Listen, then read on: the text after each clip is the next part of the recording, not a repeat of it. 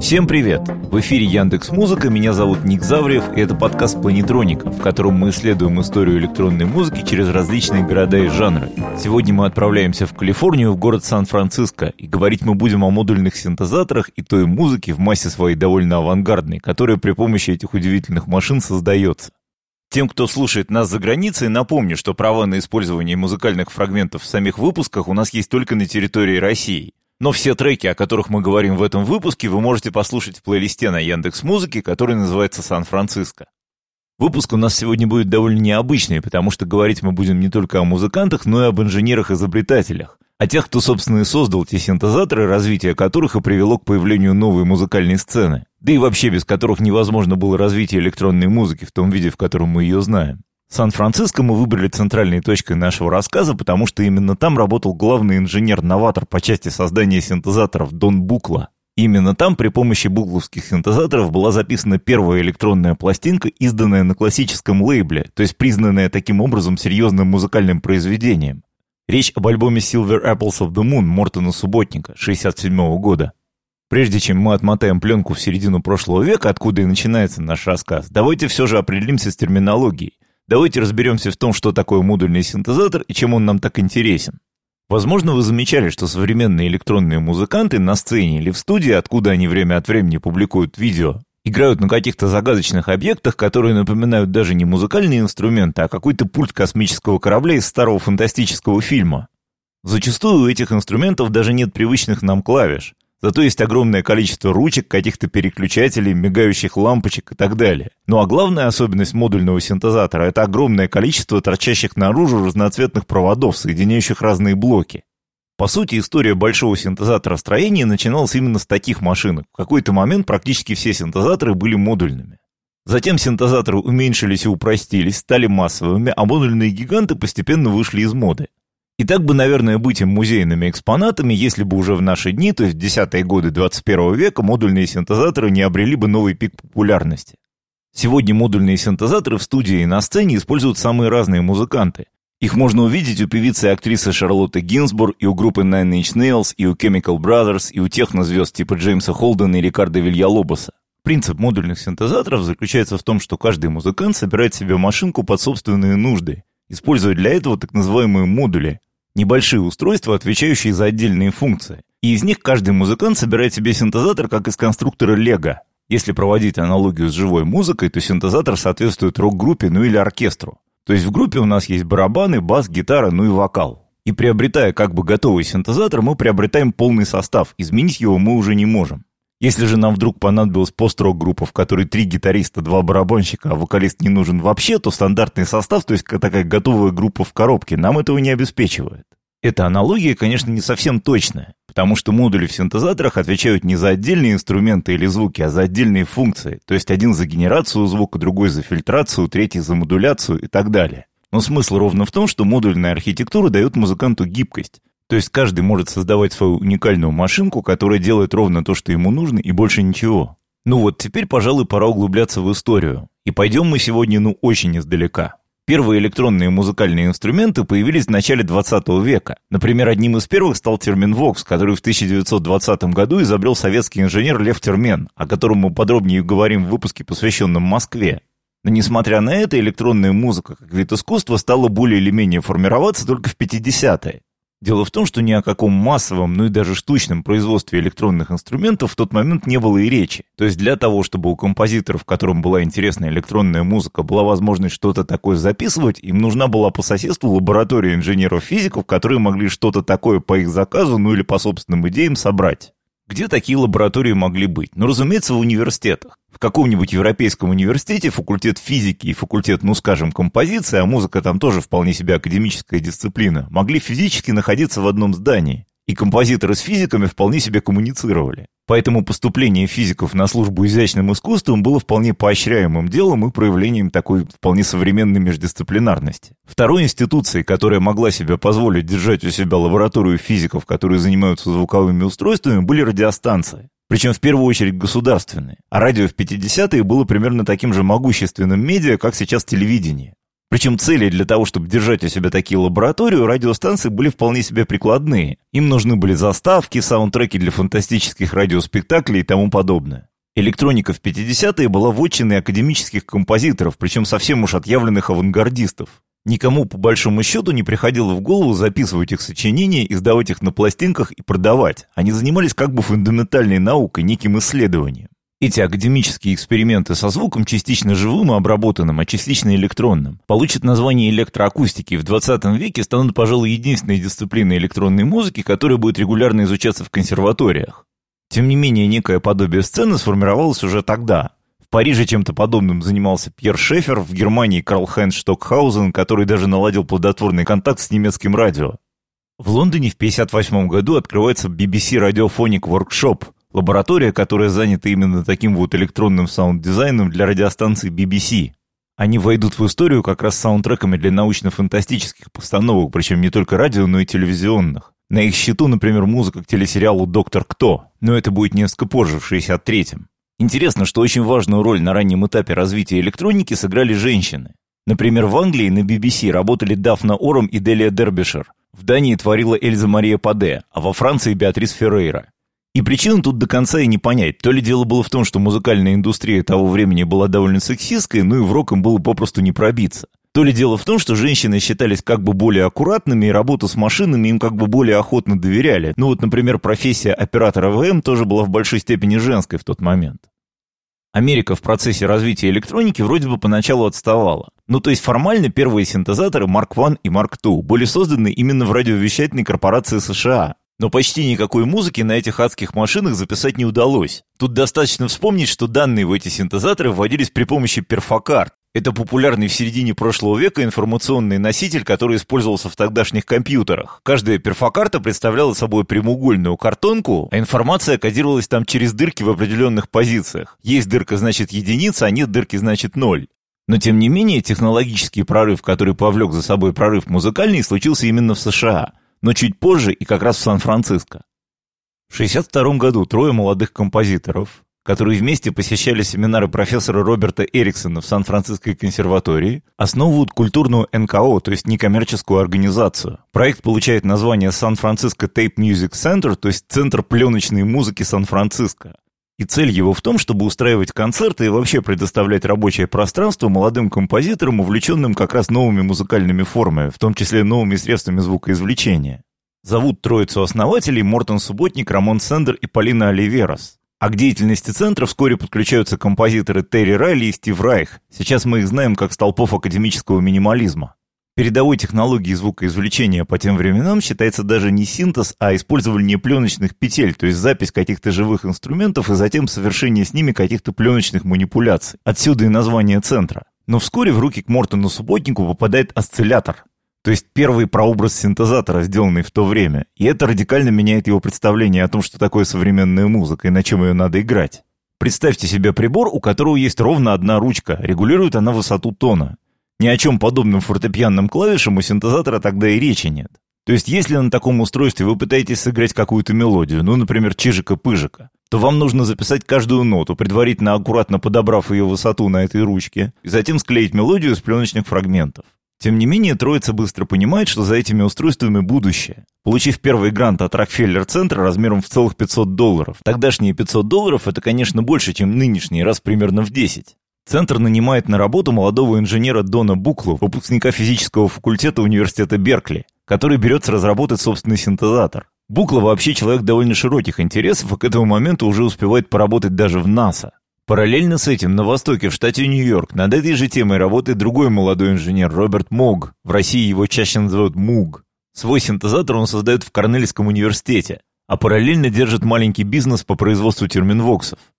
Практически независимо друг от друга, Букла и Мук в начале 60-х приходят к одному и тому же – созданию модульного синтезатора. Хронологически Букла вроде бы был чуть раньше, но, по крайней мере, сам Мук первенство своего конкурента охотно признавал. Но похоже, что перед нами довольно частые в науке случаи одновременной работы и одновременного открытия, ну как это было с Поповым и Маркони в случае с радио. У каждого из них была своя сильная сторона. Главным модулем в системе Муга был фильтр, то есть прибор, позволяющий на ходу изменять форму звука. Ключевым новшеством в системе Буклы был аналоговый секвенсор, прибор, позволяющий программировать и воспроизводить последовательности нот.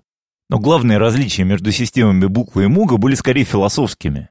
При том, что создали они довольно похожие приборы, но видели они их предназначение очень по-разному. Собственно говоря, с этого момента электронная музыка вообще развивалась по двум направлениям. Часть ее принадлежала к школе Буклы, а часть к школе Муга. Синтезатор в понимании Муга был еще одним музыкальным инструментом, то есть чем-то вроде развития пианино, и предназначался, ну, собственно, традиционным музыкантам, клавишникам-виртуозам. Букла же пытался создать инструмент будущего, который бы не опирался ни на что из созданного в музыке ранее. Делал он это во многом под влиянием авангардиста-субботника. Первая вещь, от которой Букла отказался в своей системе, была клавиатура фортепианного типа. Дело в том, что система из белых и черных клавиш автоматически привязывает музыканта к западной 12-тоновой шкале, а это само по себе уже большое ограничение. В аналоговом секвенсоре буклы высота тона задавалась положением ручки, которую можно было двигать плавно, то есть не обязательно было играть ноту до или до диез, можно было сыграть любой тон между этими звуками. Самое интересное, что такие вот идеи, то есть отказ от всех ограничений прошлого, витали еще в среде советских авангардистов 20-х годов. Идею о том, что Бах со своим хорошо темперированным клавиром просто преступник, а все рояли надо собрать и сжечь, высказывал еще композитор Арсений Авраамов, автор «Гудковой симфонии». Это произведение должны были исполнять гудки фабрика заводов Советского Союза. Ну, в общем, можно догадаться, что представление о традиционной гармонии Авраамов не очень жаловал. Наши калифорнийские герои об идеях Авраамова, по всей видимости, не имели никакого представления. Но на то, чтобы отказываться от 12-тоновой шкалы, у них были свои причины.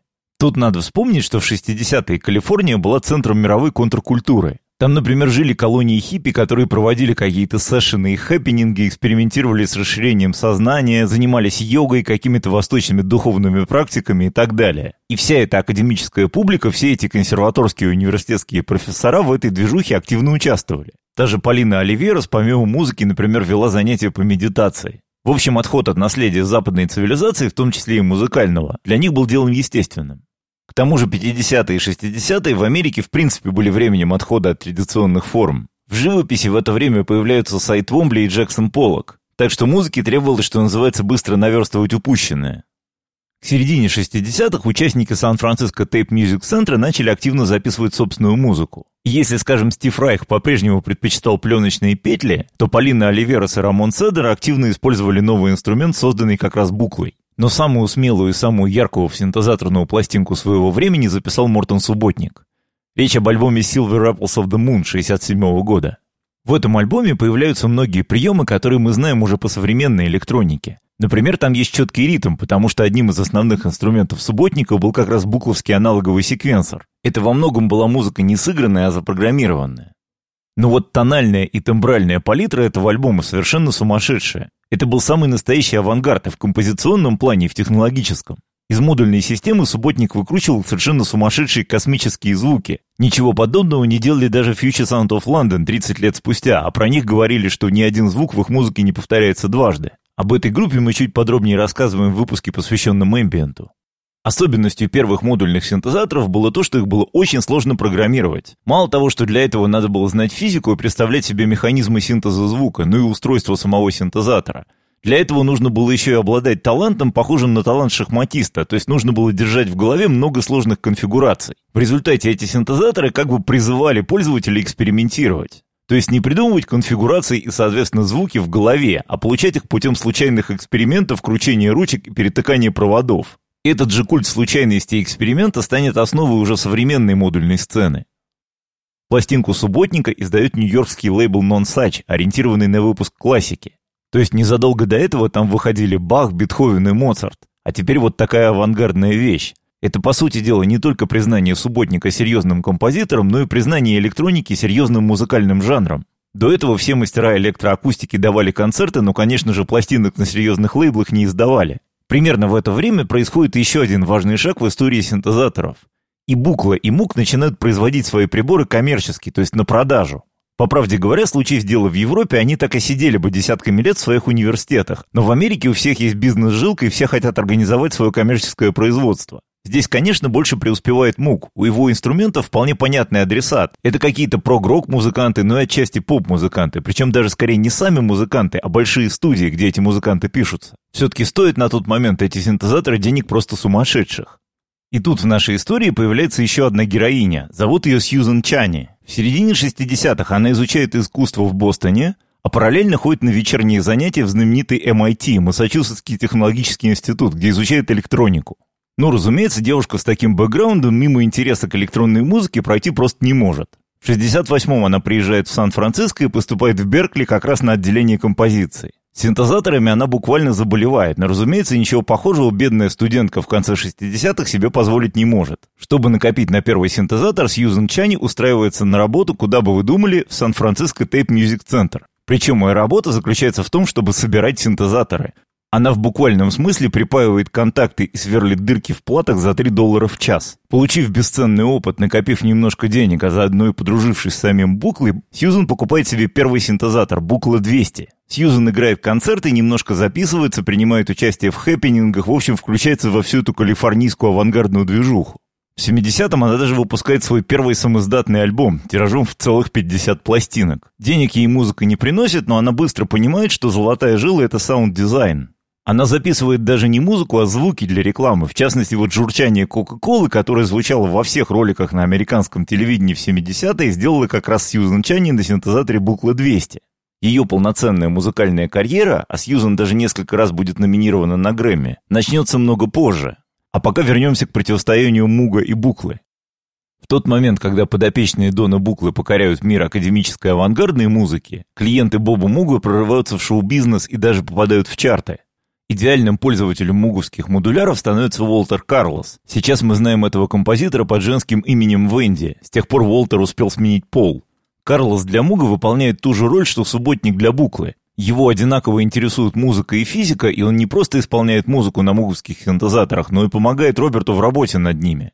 В 1968 году он выпускает альбом «Switched on Bach», на котором переигрывает произведения, ну даже, можно сказать, хиты Иоганна Себастьяна Баха, как раз на синтезаторе Муга. По звучанию это напоминает что-то вроде инструментального синтепопа, ну то есть баховские мелодии при переложении на электронику звучат довольно-таки попсово, ну в хорошем смысле слова. Альбом даже умудряется попасть в чарты. В 69-м появляется и первый хит-сингл, целиком записанный на муговском синтезаторе. Это пьеса под названием «Минотавр» джазового музыканта Дика Хаймана. Это, конечно, гораздо более понятная нормальному человеку музыка, чем то, что записывал Мортон Субботник и его коллеги на синтезаторах буклы. Конце 60-х появляется даже отдельный жанр, который так и называется «муг-мьюзик», музыка муга. Это инструментальные хиты, которые записываются в основном при помощи синтезаторов. Музыка это в массе своей развлекательная. Это или каверы на какие-то поп-стандарты, ну или такие незатейливые инструменталы. Пионерами, да в общем и королями этого жанра становится американо-французский дуэт Гершона Кингсли и Жана Люка Перре. Свой первый альбом в этом жанре они выпустят аж в 66 году. Пластинка называется «In the Sound from Way Out». А в 69-м Кингсли уже в одиночку запишет один из самых знаменитых электронных треков. Это «Попкорн». Хитом он станет, впрочем, не сразу. В первый раз композиция попадет в чарты через три года в исполнении Hot Butter. Но с тех пор композицию множество раз переиграют, используют в кино, на телевидении, в каких-то заставках телепередач, в компьютерных играх и так далее. В СССР этот трек более всего известен, наверное, по мультфильму «Ну погоди». Интересно, что и Кингсли, и Пере проживут очень долгую жизнь. Кингсли доживет почти до 100, а Пере почти до 90. Причем Пере вполне впишется и в современную электронную сцену. Например, он выпустит совместный альбом с Люком Вайбертом. А в последние годы жизни Жан-Люк Пере был очень дружен с музыкантом Готье, который в том числе занимался его архивом. Но основное применение муговские синтезаторы поначалу находят даже не в чистой электронике, а в роке или джазе. Без синтезаторов не мыслим прогрессивный рок. На синтезаторах играют, например, Кит Эмерсон из группы Эмерсон, Лейк и Палмер или Рик Уэйкман из Yes. Под конец карьеры муговские синтезаторы с подачи продюсера Джорджа Мартина начинают использовать Битлз. Они вообще довольно активно интересуются экспериментальной музыкой и, по легенде, даже контактировали с Дафной Ором из BBC Radiophonic Workshop. Ну, то есть победу в коммерческом соревновании Востока и Запада однозначно одерживает Роберт Мук. Но его синтезаторы все время норовят использовать каким-то довольно обычным образом. Ну, то есть не выкручивать на них слишком уж необычные звуки, а скорее имитировать живые инструменты. Впрочем, надо сказать, что монополии на электронный авангард у Буклы совсем не было. Среди клиентов Муга тоже попадались авангардисты. Например, очень авангардные записи еще в 60-е на синтезаторах Муга делал американский композитор русского происхождения Владимир Усачевский. Он еще с 50-х экспериментирует с электроакустикой и пленочными петлями, а в 60-е увлекается синтезаторами. Его авангардный звук находит применение в кино. Он записывает музыку, например, к фильму «Нет выхода» Орсона Уэллса и Теда Данилевского. Популярность синтезаторов Муга приводит к тому, что у него становится все больше конкурентов. Синтезаторы начинают производить разные компании по всему миру. В Японии это делает Roland, а в Америке, например, компания ARP. В 1969 году свой первый массовый синтезатор делает британская компания EMS – Electronic Music Studios. Компанию основывает три человека во главе с музыкантом и инженером российского происхождения Питером Зиновьевым. Он тоже тесно связан с BBC Radiophonic Workshop и даже играет в одной группе с Дели и Дарбишер. Вообще русский, но при этом далеко не всегда советский след в истории электронных инструментов появляется достаточно регулярно. Ну, русские всегда были хорошими изобретателями. Одна из целей, которую преследуют производители синтезаторов, это сделать их как можно меньше и дешевле. Так появляются полумодульные синтезаторы. Так же, как и большие модуляры, они состоят из блоков, но теперь в каждом синтезаторе набор таких блоков фиксирован. Однако музыкант, ну или инженер, который накручивает звуки на этом синтезаторе, по-прежнему имеет в распоряжении довольно гибкую структуру. Он может соединять эти блоки каким угодно образом. Так устроен, например, синтезатор EMS VCS-3, который использует Pink Floyd. Ну а самая популярная полумодульная машинка в истории это, конечно же, синтезатор Korg MS-20, который использует, например, группа Air, ну и куча других музыкантов. В 70-е синтезаторы, в том числе и модульные, становятся и основой новых жанров. Это в первую очередь краудрок и спейс-электроника. Им у нас посвящены отдельные выпуски, связанные с Дюссельдорфом и Берлином. При этом калифорнийская сцена продолжает как бы стоять особняком. Всю мелодичную электронику тот же самый субботник глубоко презирает. Да и Сьюзан Чани, которая сделает имя себе скорее мелодичными треками, поначалу звучит очень авангардно. И со спейс или тем более нью-эйджевой сценой себя совсем не связывает. Она скорее вводит дружбу с академическими композиторами типа Филиппа Гласса или Стива Райха. 70-е — это еще и начало конца модульных синтезаторов. В то время как одни компании только начинают их производить, другие, и это в первую очередь Moog, думают о том, как сделать их проще, компактнее и дешевле, и, соответственно, отойти от модульной архитектуры. Компактным убийцей модульных синтезаторов становится еще одна машинка Муга — синтезатор Moog, который он начал делать в 70-м году. Но вытеснение произойдет не сразу. Какое-то время компактные синтезаторы существуют параллельно с модульными. В середине 70-х у Буклы появляется неожиданный продолжатель-конкурент. Зовут его Серж Черепнин. И снова русский след. Сергей Черепнин родился в 41 году в Париже в семье русского композитора и пианиста Александра Черепнина, он был учеником аж еще римского Корсакова, и китайской пианистки Ли Сьяньминь. Серж Черепнин получил серьезное музыкальное образование. В конце 50-х он, например, изучал композицию под руководством Пьера Булеза и Карла Хайнца Штокхаузена а в 60-е перебрался в Соединенные Штаты, где продолжил учебу уже под руководством Мортона Субботника. Как и у большинства синтезаторных пионеров, у Черепнина интерес к музыке сочетался с интересом к физике и электронике. Так что, когда Субботник познакомил Сержа с Доном Буклой и его синтезаторами, Черепнин тут же начал думать о том, как делать их самому. Модульная архитектура и та свобода, которую эта архитектура давала, Черепнина очень увлекали. Он совсем не хотел превращать свои синтезаторы в компактные коробочки, которые играют 100 пресетных звуков. Ну, в эту сторону в тот момент двигался мейнстрим синтезаторостроения. Однако с бешеной ценой модульной системы нужно было что-то делать. Музыканты, в особенности экспериментальные, по-прежнему не могли себе позволить такие синтезаторы.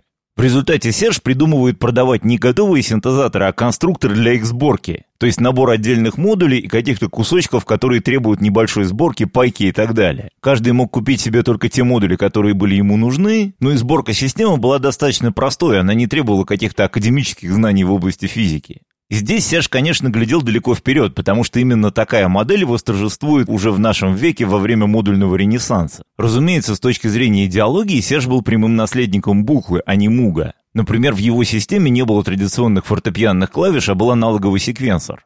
Клавиши, впрочем, можно было подключить, то есть синтезатор традиционным музыкантам тоже вполне годился. Серж в этом смысле оказался универсалом, на его инструментах создавалась очень разная музыка. Его брат Иван Черепнин, например, играл на этих синтезаторах авангард. А, например, Майкл Стернс или Кевин Брайни Форчин записывали на машинках Сержа очень тягучую, медитативную и довольно гармоничную музыку на стыке эмбиента и нью-эйджа.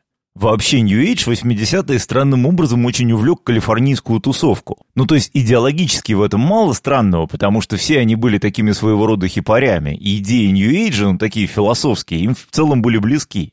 Но музыкальный New Age, конечно, совсем не был похож на тот авангард, которым в Калифорнии занимались в конце 60-х. Чуть более монотонный и медитативный, но все же не лишенный влияния New Age музыкой занималась, например, Полина Оливерас. Ну а главного успеха среди нью-эйджевых музыкантов в 80-е добилась уже упомянутая раньше Сьюзан Чани. Ее карьера именно как автора множества успешных альбомов началась в 82 году с пластинки Seven Waves.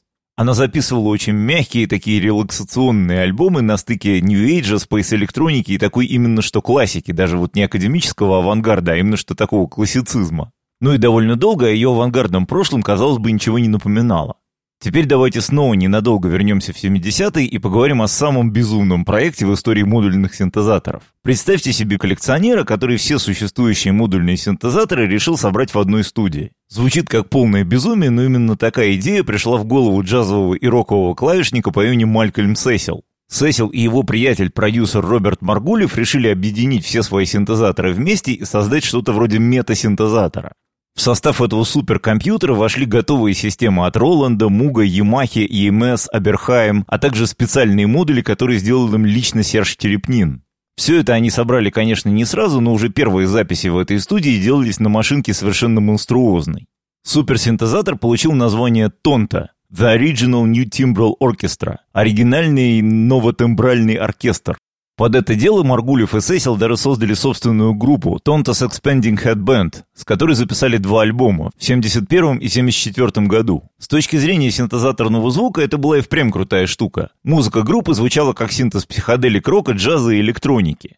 Ну и синтезаторные партии там, конечно, были очень красивые. Но большого влияния на ход истории этот проект, пожалуй, что не оказал. Многовато в нем было такой вот прогроковой мегаломании. Впрочем, мегасинтезатор с тех пор много раз использовался. Проще всего услышать тонто на пластинках Стиви Вандера. С ним Сесил сотрудничал в качестве клавишника. Как бы то ни было, несмотря на энтузиазм отдельных музыкантов, где-то к середине 80-х модульные синтезаторы превратились в нечто абсолютно архаичное. Стоили они дорого, занимали они огромное количество места, работали нестабильно, требовали обслуживания, программировать их было сложно, в общем, больше в них было проблем, чем пользы от них. Производить такие системы давно перестали, и где-то к середине 90-х модульные гиганты, которые пылились в студии, начали в буквальном смысле выбрасывать на помойку, ну или продавать как-то очень задешево. Тут-то их и начали скупать молодые коллекционеры. Для музыкантов вроде Ричарда Дивайна или Кита Уитмана модульный синтезатор был чудо-машинка, о которой они мечтали с детства, волшебным хай-тек царством мигающих лампочек. К тому же на всякий тренд, как известно, есть контртренд. В начале 2000-х все стали повально переходить на компьютеры и программные синтезаторы. Ну, логика своя в этом была, потому что в виде плагинов можно поставить в компьютер эмулятор примерно любого синтезатора, который можно себе представить. Звук у них цифровой, чистый, стабильный, места они не занимают. В общем, удобная штука. Но тут же, разумеется, нашлись люди, которые против этого стали протестовать. Они считали, что цифровой звук мертвый, в нем нет той самой фирменной синтезаторной мягкости. Синтезатор — это музыкальный инструмент, который хочется потрогать руками. Ну и вообще, любой путь упрощения ведет к катастрофе. К тому же, как мы знаем, сложнее всего получить оригинальный звук, потому что, используя готовые синтезаторы, ты так или иначе привязан к их звучанию. В этом смысле самое радикальное решение проблемы — собрать синтезатор самому. И многие молодые музыканты начали заниматься именно этим. То есть они как бы вернулись на исходную позицию, примерно на ту, с которой субботник и компании начинали в начале 60-х. То есть случившийся в нулевые модульный ренессанс имел сразу две движущие силы. Первые были ретрограды-коллекционеры, собиравшие старые машинки и игравшие на них что-то оригинальное.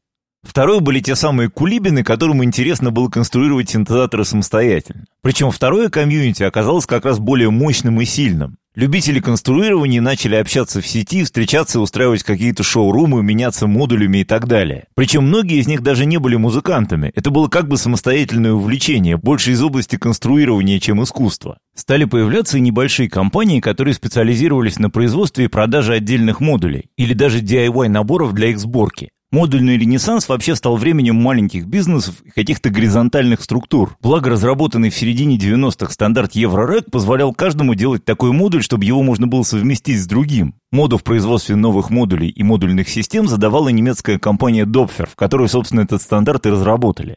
Мало-помалу у молодых любителей модульного синтеза сформировался собственный кодекс того, что такое хорошо и что такое плохо. Они оказались как бы стихийными наследниками школы буклы. Например, всячески поощряли стихийность и эксперимент, в том числе circuit bending, то есть опыты по хаотичному соединению проводов. Считалось, что самые крутые необычные звуки получаются случайно. Не поощрялись 12-тоновая шкала, традиционные мелодии, ну или какая-то виртуозность в исполнении. Поощрялась скорее импровизация, а не композиция. Каждый следующий перформанс должен быть уникальным и не походить на предыдущий. А вот запись альбомов или тем более исполнение их живьем – это что-то из прошлого века. Кроме этого, вместо псевдонимов модулярщики часто пользовались своими настоящими паспортными именами. Среди относительно известных музыкантов яркими представителями этой школы стали Кит Уитман и Ричард Дивайн. Обоих мы до этого знали по IDM-тусовке конца 90-х. Ричард Дивайн даже выпустил альбом на Warp Records. Вообще live-перформанс на модульном синтезаторе был чем-то из области скорее современного искусства, чем музыки. Модулярщики часто, например, выступали в галереях. Но по мере того, как к движению присоединялись все новые музыканты, школы, естественно, начинали множиться. И к модульному ренессансу присоединялись артисты уже совсем с другими принципами. Например, одним из первых звездных артистов, который привлек внимание именно к модульным синтезаторам, стал Жан-Мишель Жар. В 2007 году он отправился в большое турне к 30-летнему юбилею своего альбома «Оксиген». Исполнял он его с группой из четырех человек ровно на тех же синтезаторах, на которых он был записан. То есть на старых модулярных мугах и арпах. В интервью Жар всячески подчеркивал важность именно этих инструментов и сравнивал их со скрипками Страдивари. Модульными синтезаторами очень увлекся Трент Резнер из группы Nine Inch Nails. Одно время он даже привлек к работе с группой итальянского музыканта Алессандро Картини, который известен именно как энтузиаст модульного звука. У него много сольных пластинок, которые считаются такой современной классикой этого жанра. Сегодня Резнер активно использует модуляры в записи многочисленных киносаундтреков. В этом смысле его можно считать наследником Усачевского. Модульные синтезаторы стали активно использовать технопродюсеры, начиная с Ричи Хоутина и Рикардо Вильялобоса. Причем последнего использование модуляров очень сильно подвинуло в сторону авангарда. Активно использует модульные машинки и Джеймс Холден, но он скорее идет по пути Малькольма Сесила. Не в том смысле, что собирает суперсинтезатор, у него эта машинка как раз вполне компактная, а в том, что играет не техно, а какую-то смесь из психоделии, рока, электроники и всего подряд. Получается, кстати, очень здорово. Совершенно особняком стоит в этой сцене голландец Колин Бендерс. На огромном модуляре он играет импровизационные сеты, причем абсолютно танцевальные. Он может выдать и электро, и спейсдиско, и почти транс. Прямой наследницей калифорнийской школы стоит считать Кэтлин Аурелию Смит. Она, собственно, и живет в Калифорнии, но только в Лос-Анджелесе. Ее главный инструмент — это старая модульная система букла 100. Записывает она, правда, чуть более мягкую музыку, это скорее эмбиент, такой не лишенный нью-эйджевых влияний. Но калифорнийские корни в этом прослеживаются очень четко. В общем, сейчас модульные синтезаторы — это откровенно модно. Дело доходит до того, что используют его такие музыканты, которым модульный звук совсем не к лицу, ну или те, которые используют его совсем не по назначению. Например, модуляры красуются в живых сетапах рок-группы The Drums или хип-хоп коллектива Young Fathers. Но играют они на них совсем примитивные звуки, для которых более чем хватило бы микрокорга. В общем, и тут, что называется, не без перегибов. Но самое, пожалуй, приятное в этой истории то, что свои 15 минут славы наконец получили те, кто это движение, собственно, и начинал. В концертное турне в какой-то момент поехал Мортон Субботник, которому уже было за 80. Исполнял он, естественно, классику Silver Apples of the Moon. Сьюзен Чани тоже окончательно забыла про свой New Age и расчехлила старую буклу. Сегодня у нее выступление на всех крупнейших фестивалях и собирает она очень внушительную аудиторию. В общем, если задаться вопросом, чем мы запомним электронику 2010-х, то первым делом придет в голову именно модульный ренессанс. А у меня на этом все. Напоминаю, что все треки из сегодняшнего выпуска и многое другое вы сможете послушать в плейлисте на Яндекс Музыке, который называется «Сан-Франциско». С вами был Ник Завриев, спасибо и до новых встреч.